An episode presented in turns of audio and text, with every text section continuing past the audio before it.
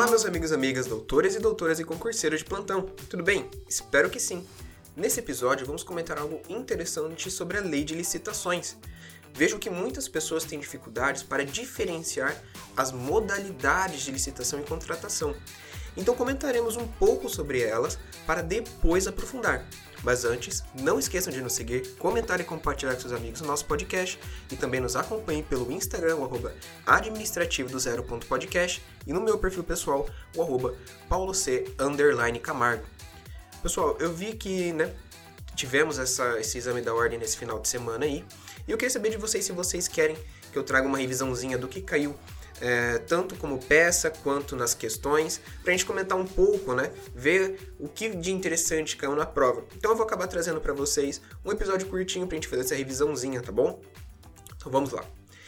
A Lei 14.133 de 2021, ou mais conhecida como a, lei, né, a nova Lei de Licitações, trouxe de forma sucinta como funcionam as modalidades de licitações e contratações da administração pública. Se dermos uma olhada nos incisos 28 e seguintes, conseguimos achar todas as definições que inicialmente precisamos para dar um norte no assunto. Então, o, o próprio artigo 3 né, eu não comentei com vocês, o artigo 3 inciso 28, traz os conceitos que a lei vai utilizar e nele, no próprio né, artigo 3 inciso 28, tem as definições da, das contratações e licitações. Então vamos lá. A partindo agora do inciso 28. Empreitada por preço unitário. É a contratação da execução da obra ou do serviço por preço certo de unidades determinadas. Empreitada por preço global. É a contratação da execução da obra ou do serviço por preço certo e total. Empreitada integral.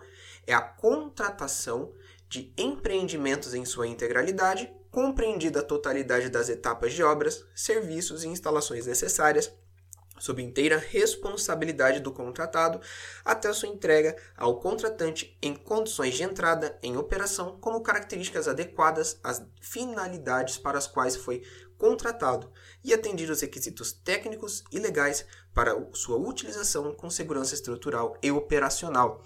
Veja que própria, as próprias definições trazidas no artigo 3 já ajudam demais a você identificar o problema quando você encara com ele, né?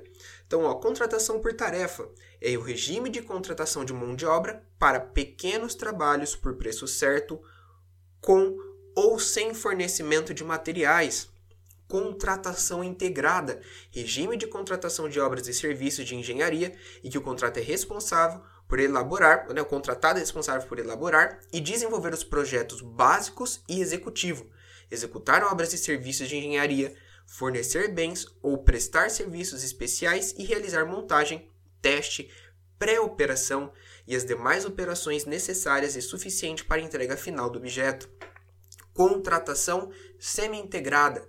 Regime de contratação de obras e serviços de engenharia em que o contratado é responsável por elaborar e desenvolver o, o projeto executivo, executar obras e serviços de engenharia, fornecer bens ou prestar serviços especiais e realizar montagem, teste, pré-operação e as demais operações necessárias e suficientes para a entrega final do objeto, fornecimento e prestação do serviço associado, regime de contratação em que, além do fornecimento do objeto, o contratado responsabiliza-se por sua operação, manutenção ou ambas por tempo determinado. Licitação internacional licitação processada em território nacional, na qual é admitida a participação de licitantes estrangeiros, com a possibilidade de cotação de preços em moeda estrangeira, ou licitação na qual o objeto contratual pode ou deve ser executado, no todo ou em parte, em território estrangeiro. Agora temos as nossas famigeradas, né?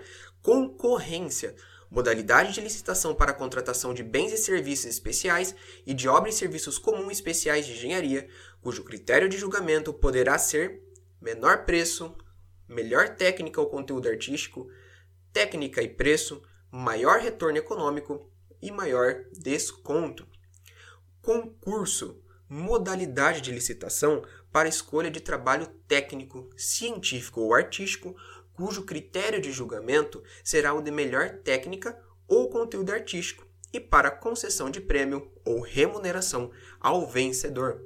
Leilão, modalidade de licitação para alienação de bens imóveis ou de bens móveis inservíveis ou legalmente apreendidos a quem oferecer o maior lance. Pregão, modalidade de licitação obrigatória para aquisição de bens e serviços comum, cujo critério de julgamento poderá ser o de menor preço ou de maior desconto. E o diálogo competitivo, que é a modalidade de licitação para a contratação de obras, serviços e compras em que a administração pública realiza diálogos com licitantes previamente selecionados mediante critérios objetivos, com o intuito de desenvolver uma ou mais alternativas capazes de atender às suas necessidades, devendo os licitantes apresentar proposta final após o encerramento dos diálogos. Veja como é um conteúdo massivo de conceitos trazidos pela lei. Aqui ela deixa bem claro, além das nossas famigeradas, né, a concorrência, o concurso, o leilão, o pregão e o diálogo, temos outros, como a contratação semi-integrada, é, licitação internacional, fornecimento e prestação de serviços associados, empreitada integral, empreitada por preço global, empreitada por preço unitário. Então, assim, isso daqui não há como eu falar para vocês que não há, vocês não precisam é, acabar não estudando porque tem na, tem na, na lei de licitação.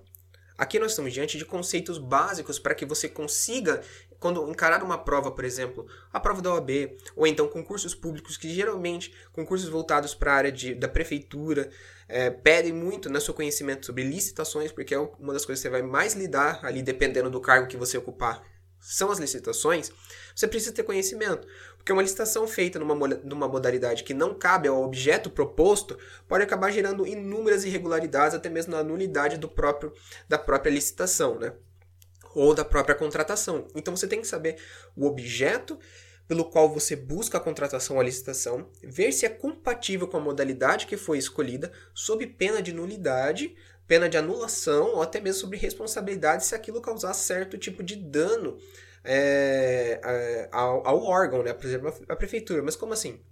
Se você faz uma licitação numa modalidade que exige um menor preço ou a melhor técnica e você acaba por escolher uma que não, não responde aos requisitos legais obrigatórios por lei, você está respondendo por qualquer tipo de responsabilização patrimonial que venha oferecer ao erário público. Então, se gastou mais com uma coisa que deveria gastar menos, sendo que a própria lei trazia a necessidade de obediência do requisito do menor preço, acaba ocorrendo a sua responsabilização patrimonial ao erário público, ao dano ao erário público. Por isso que é muito interessante fazer um estudo forte e aprofundado sobre essas modalidades, para que futuramente quem queira ocupar cargo, cargo público ter essa noção de que cada objeto compõe um tipo de contratação ou um tipo de licitação, seja para uma, uma prova, seja para é, exercer uma função pública. Então é muito importante que se tenha esses conceitos em mente, tá bom, pessoal? Mas, minha gente, como tudo que é bom dura pouco, por hoje vamos encerrando por aqui também. Mas me diga, gostaram do episódio de hoje?